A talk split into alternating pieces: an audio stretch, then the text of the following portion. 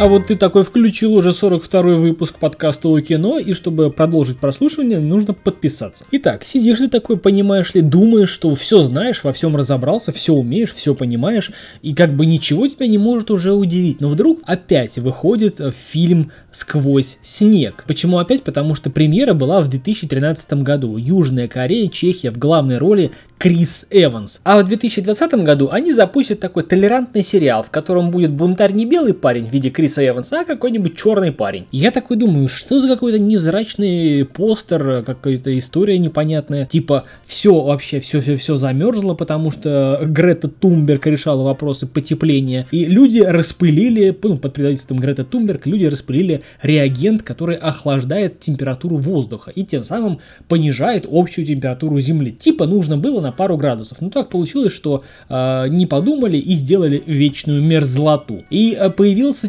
чувачок, который, э, так как есть вечная мерзлота, он соорудил поезд. И как-то умудрился проложить кругосветное путешествие, в своем кругосветном путешествии проложить рельсы по всему миру. Вот, собственно, карта. И по этой карте поезд постоянно мчится. А суть этого поезда в том, что здесь установлен на нем, на поезде, вечный двигатель. Как он установлен, почему он изобретен, никто не знает. Но, казалось бы, что в фильме может быть интересного? Вот есть поезд, он постоянно мчится по одной и той же кольцевой дороге, объезжает все страны, все континенты. И казалось бы, вот и все, об этом фильм. 17 лет назад произошла техногенная катастрофа, там, где были сады и цвели растения, теперь вечная мерзлота и снег, и лед, да, и жизнь сохранилась только в поезде. И в этом поезде есть своя иерархия. В головных вагонах живет элита, так сказать, в конце живет чернь рабы, так сказать, те, кто должны знать свое место. Именно в конце вагона находится некое подобие э, концлагеря, где болезни, лишения, нищета, беспредел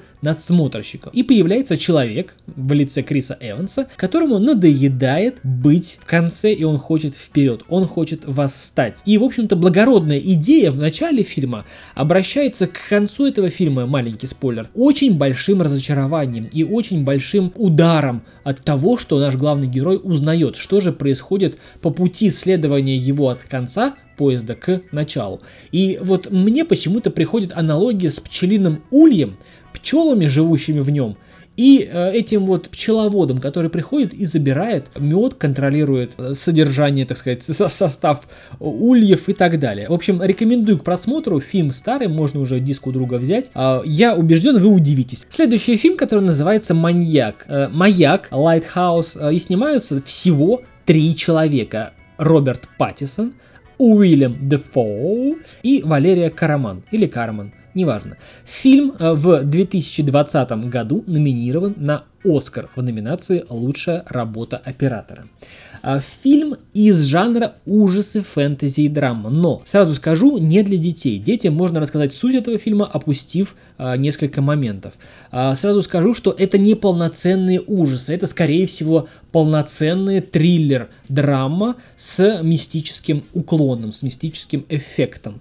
А, о чем, собственно, фильм? У нас есть два человека. Он и он, Роберт Паттисон и Уильям Дефо. Они являются на время смотрителями и хранителями маяка.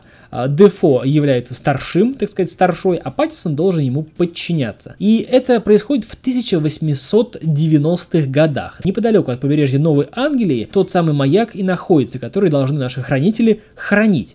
Вот что происходит с а, нашими хранителями на маяке? Что происходит с нашим молодым, так сказать, э, подмастерьем, с которым главный старшой обращается как с личным рабом, хотя на самом деле он нанялся быть просто помощником. И этот хромоногий и бородатый смотритель, который старшой, запрещает управлять ему светом, типа не дорос. И молодого при всем при этом, при всех его гноблениях старшим, его не отпускает его прошлое, э, и он хочет на этом каменистом острове уберечься а, от него, убежать от него. Помимо всего прочего, и тому, и другому начинает мерещиться всякая странная дичь. И непонятно, то ли это происходит на самом деле, то ли это просто у них глюки. А, говоря о фильме, стоит четко понимать, что фильм полностью черно-белый. Если вы не готовы смотреть фильм полноценно, то лучше его не смотреть вовсе. В этот фильм нужно проникать и понимать.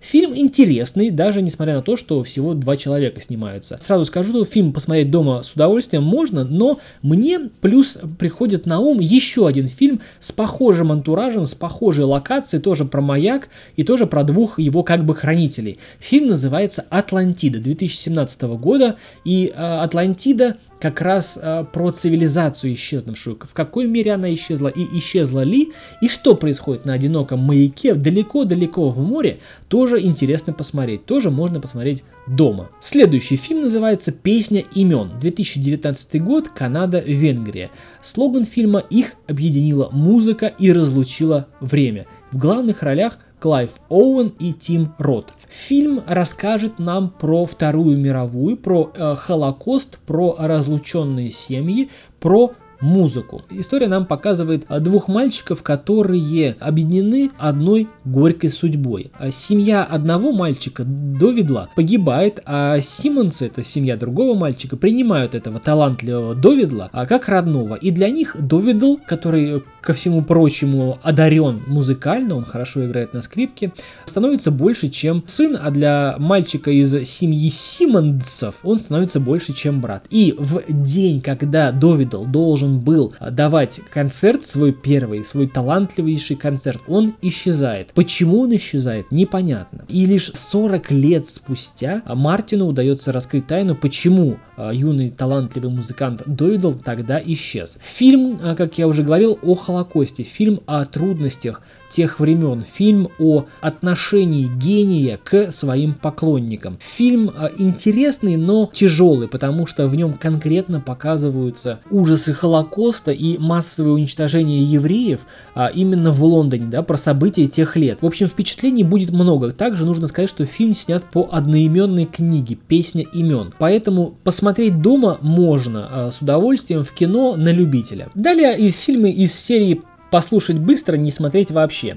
Ну а прежде не забывай подписаться и поставить лайк. Следующий фильм, о нем расскажу коротко, потому что я специально сделаю на этот фильм отдельный большой обзор. В фильме снимаются Егор Крид, Юлия Александрова. Фильм рассказывает нам о том, как в нашу жизнь постепенно, но верно заходят роботы. И э, девушка Света, которая не везет в отношениях, она вечно подстраивается под парней, унижается и терпит измены, она работает в магазине, который продает роботов. И ей попался робот, который имеет дефект. И она считает, что этот дефект это некое такое подобие зарождения души. И она хочет его выкупить в кредит, потому что якобы именно он, созданный мужиками, которые ее не понимают, именно он, похожий на мужика с этим дефектом, очень чутко к ней относится, реагирует на изменения характера, на какие-то эмоции, понимает потребности человека, привычки и слабости. И в общем она в него влюбляется. И Света хочет связать свою жизнь с этим чутким, внимательным и заботливым роботом. И это решение приводит к